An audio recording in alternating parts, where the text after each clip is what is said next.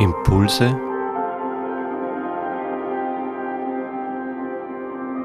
aus der Pfarrgemeinde Hallstatt Obertraum. Ich begrüße euch am heutigen Karfreitag zu unserem Impuls. Schon ist er wieder da, der Karfreitag.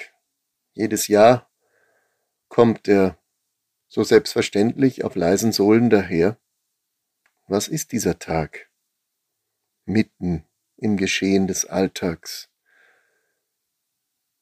Ist er ein Endpunkt, wo wir nicht mehr weiter wissen? Wo jetzt einfach der Tod vor Augen steht? Selbst Christus, unser Herr, stirbt. In der modernen Zeit ist es gar nicht so einfach, einen Weg dazu zu finden, weil es sind zweierlei Dinge, die hier zusammenkommen, nämlich zwei Zugänge zum Geschehen von diesem Karfreitag. Den einen habe ich schon angedeutet.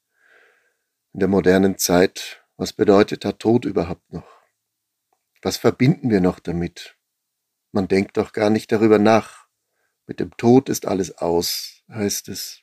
Auch mit uns, unserem Tod wir erwarten nichts mehr. Die moderne Zeit ist so flach wie ein Bildschirm. Dahinter vermuten wir nichts mehr. Wir tippen darauf, wir kommen in die Tiefe unserer Gedanken eigentlich nicht hinein, sondern wir brauchen nur antippen und haben das Gewünschte über unser Smartphone oder über Tastaturen, wenn wir sie noch bedienen so flach wie ein Bildschirm.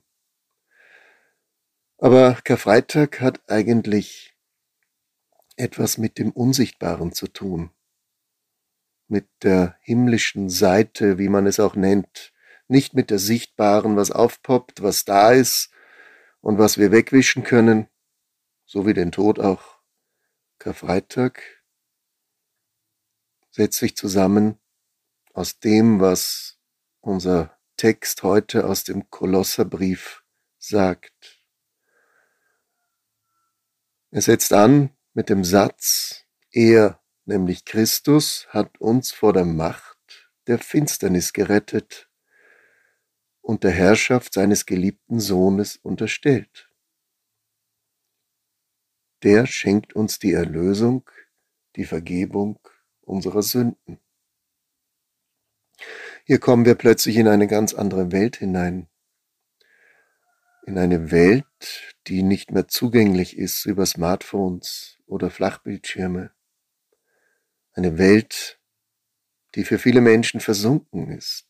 Und dennoch kommt irgendwann der Punkt im Leben, wo wir danach fragen, weil wir eben in der Flachheit der modernen Welt nicht mehr weiter wissen weil irgendetwas völlig verloren gegangen ist, nämlich die Wurzel oder auch das sich sehnen nach etwas ganz anderem.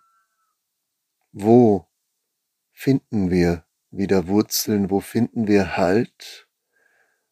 Wo kommt unsere moderne Unruhe, die Rastlosigkeit dieser Zeit zur Ruhe? Nicht im Bedienen unseres Smartphones, im Herumwischen und Wegwischen, sondern indem wir uns öffnen für eine andere Welt. Mir steht die Geschichte des Jakobs vor Augen. Jakob verlässt notgedrungen sein Zuhause im Alten Testament. Er muss fliehen vor seinem Bruder Esau und er verliert alles damit, sein gesamtes Bezugssystem seiner Eltern, seiner Herkunft. Und er wandert tagelang weit, weit weg. Sein Ziel kennt er nicht. Es ist ihm nur gesagt, geh zu meinen Verwandten, hatte seine Mutter gesagt. Aber unterwegs schläft er auf einem Stein in Bethel und im Traum sieht er den Himmel geöffnet. Er sieht auf einer Leiter die Engel vom Himmel auf die Erde heruntersteigen und wieder hinaufsteigen. Für uns ein Bild vielleicht, dass wir von der einen Sprosse, auf der wir stehen und unsere Welt beurteilen, wegkommen sollen, dass wir einen komplett anderen Stufe auf der Himmelsleiter es wagen, dort hinaufzusteigen, einen anderen Blickwinkel. Vielleicht ist das Karfreitag, wo wir mit dem Tod nicht mehr weiterkommen. Es ist alles aus, das ist das Äußere, das Sichtbare. Aber diese Stufe der Himmelsleiter wagen zu erklimmen, es muss doch etwas anderes noch sein als der Tod. Und dann kommt eine Erfahrung, die Jakob selber gemacht hat, als er aus seinem Traum erwacht am nächsten Morgen. Hier am Todpunkt meines Lebens, wo ich nicht mehr weiter weiß, wo ich keine Orientierung mehr habe, hat sich etwas aufgetan. Der Himmel ist hier offen. Was bedeutet das? Vielleicht ist hier genau der Ursprung unseres Glaubens, unseres christlichen Glaubens auch, dass wir nicht mehr weiter wissen, aber Gott sich plötzlich zeigt. Nicht ein Gott, wie wir ihn uns vorstellen, ganz und gar nicht. Mit dem haben viele Menschen abgeschlossen. Nicht in traditionellen mittelalterlichen Vorstellungen, Mann mit weißem Bart im Himmel sitzend.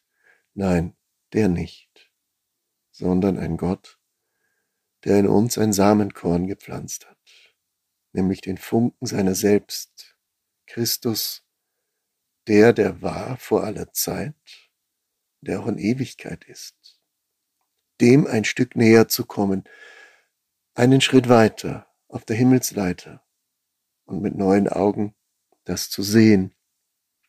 Er ist das Ebenbild des unsichtbaren Gottes, heißt es, der zuerst Geborene, er ist das Haupt des Leibes und der Gemeinde. Das klingt alles so abstrakt. Aber wagen wir es noch ein wenig weiter auf dieser anderen Stufe der Himmelsleiter, uns auf eine neue Welt einzulassen. Nämlich dort heißt es auch im Kolosserbrief Kapitel 1, er ist der Erste der Toten, der neu geboren wurde. Wie bitte? Der Tod ist nicht das Ende, sondern der Tod ist ein Durchgang zu einer Neugeburt.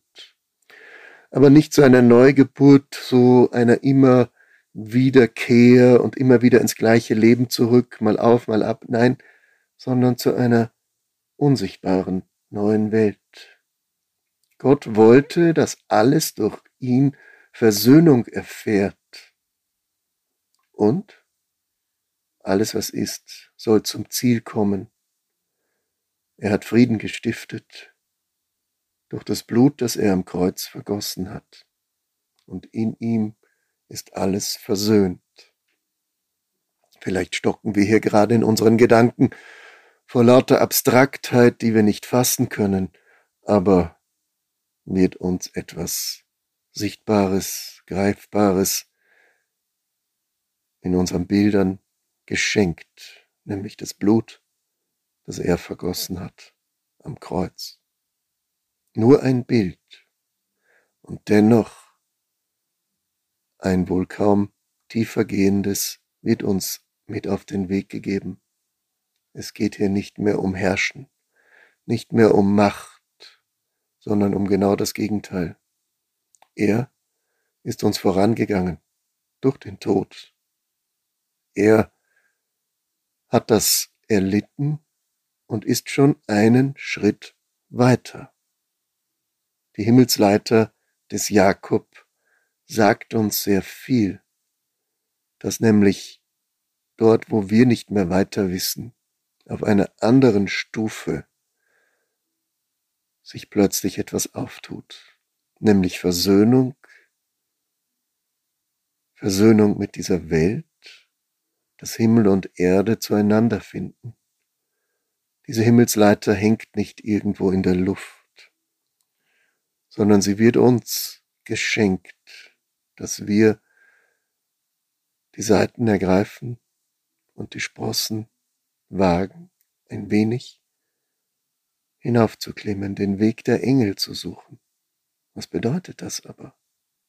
Mit anderen Augen es zu wagen zu sehen, dort wo sich das Vakuum des Todes um uns breitet und wir keinen Ausweg mehr sehen, wird uns etwas Neues geschenkt, gerade weil es ein Vakuum ist, was wir nicht wegwischen können, aber wo Gottes Licht, wo Gottes Funken in uns wie ein Same hineingeworfen wird in unsere Finsternis, dort entsteht etwas.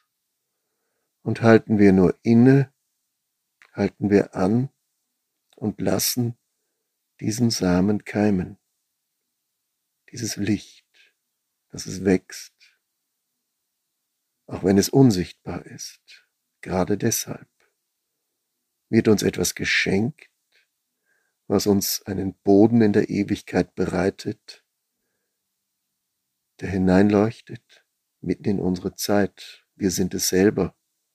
Wir stehen wie Christus in dieser Welt, aber wir sind nicht von dieser Welt sondern wir haben Wurzeln in der Ewigkeit. Und wir wachsen durch diese Zeit wieder hin in diese Ewigkeit.